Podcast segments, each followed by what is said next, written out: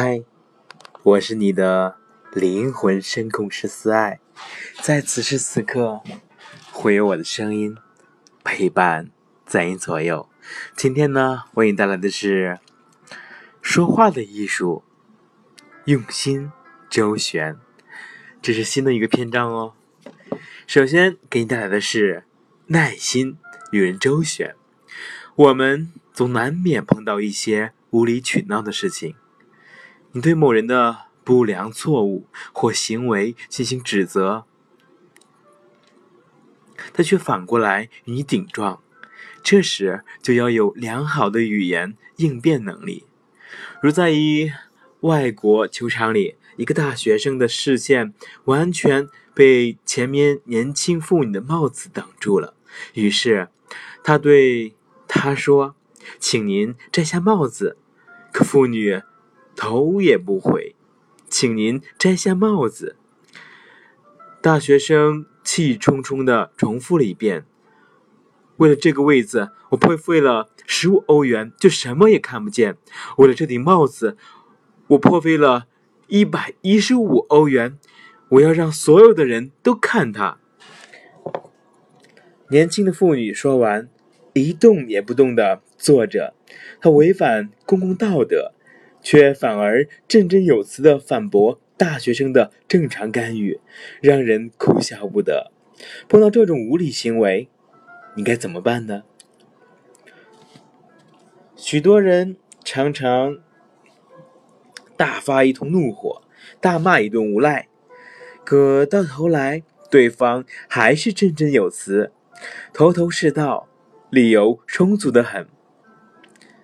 你自己倒气得手脚发颤，只会说“岂有此理，岂有此理”。那么，应该怎样说话才能反击这种无理的行为，使对方觉得理屈词穷、无言以对呢？有四点值得注意。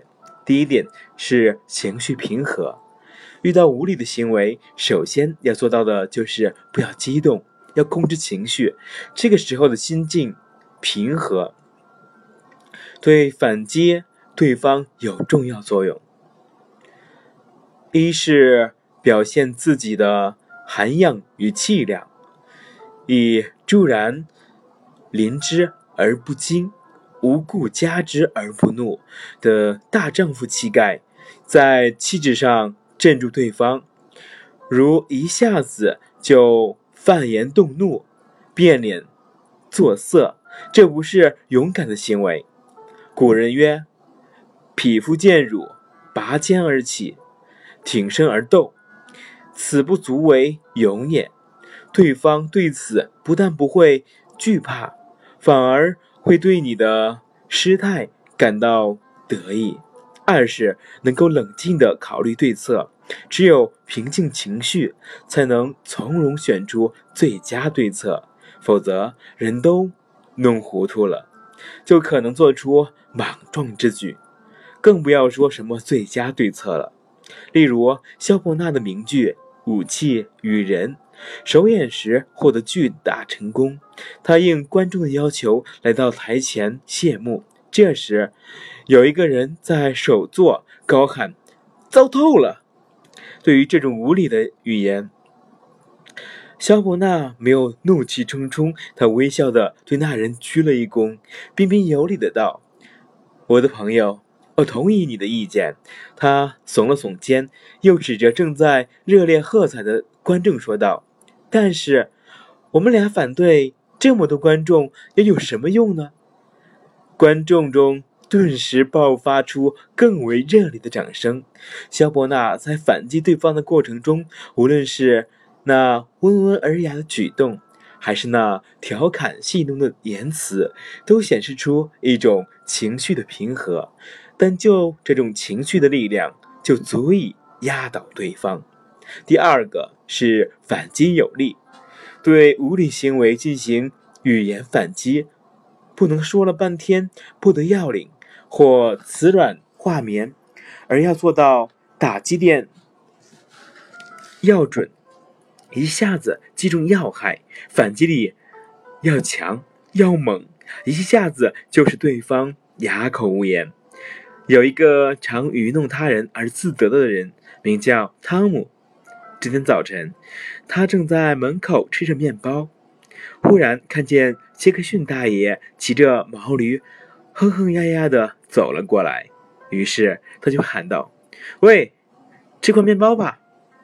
大爷连忙从驴背上跳下来，说：“谢谢您的好意，我已经吃过早饭了。”汤姆一本正经地说：“我没问你呀，我问的是毛驴。”说完，得意的一笑。大爷以礼相待，却反遭一顿侮辱，是可忍，孰不可忍？他非常气愤，可是又难以责骂这个无赖。无赖会说：“我和毛驴说话，谁叫你插嘴来着？”于是大爷抓住汤姆语言的破绽，进行狠狠的反击。他猛然的转过身子，照准马毛驴脸上。啪啪，就是两巴掌，骂道：“出门时我问你城里有没有朋友，你斩钉截铁地说没有。没有朋友，为什么人家会请你吃面包呢？”啪啪，杰克逊大爷对准驴屁股又是两鞭子，说：“看你以后还敢不敢胡说！”说完，翻身上驴，扬长而去。大爷的反击力相当强。既然你以你和驴说话的假设来侮辱我，我就姑且承认你的假设，借教训毛驴来嘲弄你自己建立和毛驴的朋友关系，给你一顿教训。第三个是含蓄讽刺，含蓄讽刺，对无理行为进行反击，可直言相告，但有时不宜锋芒毕露，露。则太刚，刚则易折。有时旁敲侧击，绵里藏针，反而更见力量。可使对方无辫子可抓，只得自己种的苦果往自己肚里吞，在心里，在心中暗暗叫苦，就像苏格兰诗人彭奇所做的那样。有一天，彭奇在。泰晤士河畔见到一个富翁被人从河里救起，富翁给了那个冒着生命危险的人一块钱作为报酬。围观的路人都为这种无耻行径所激怒，要把这富翁再推到河里去。彭奇上前阻止道：“放了他吧，他自己很了解他的一条命值多少钱。”嗯，大家今天是不是又学到了很多呢？确实很棒，对我们的生活、我们的交际都有很大的帮助，不是吗？生活中呢，总会遇到这样那样的泼妇啊、无赖啊之类的，但我们要学会如何正确的对待。和反击他们。非常感谢有你的倾听，我是你的灵魂深空师，子爱。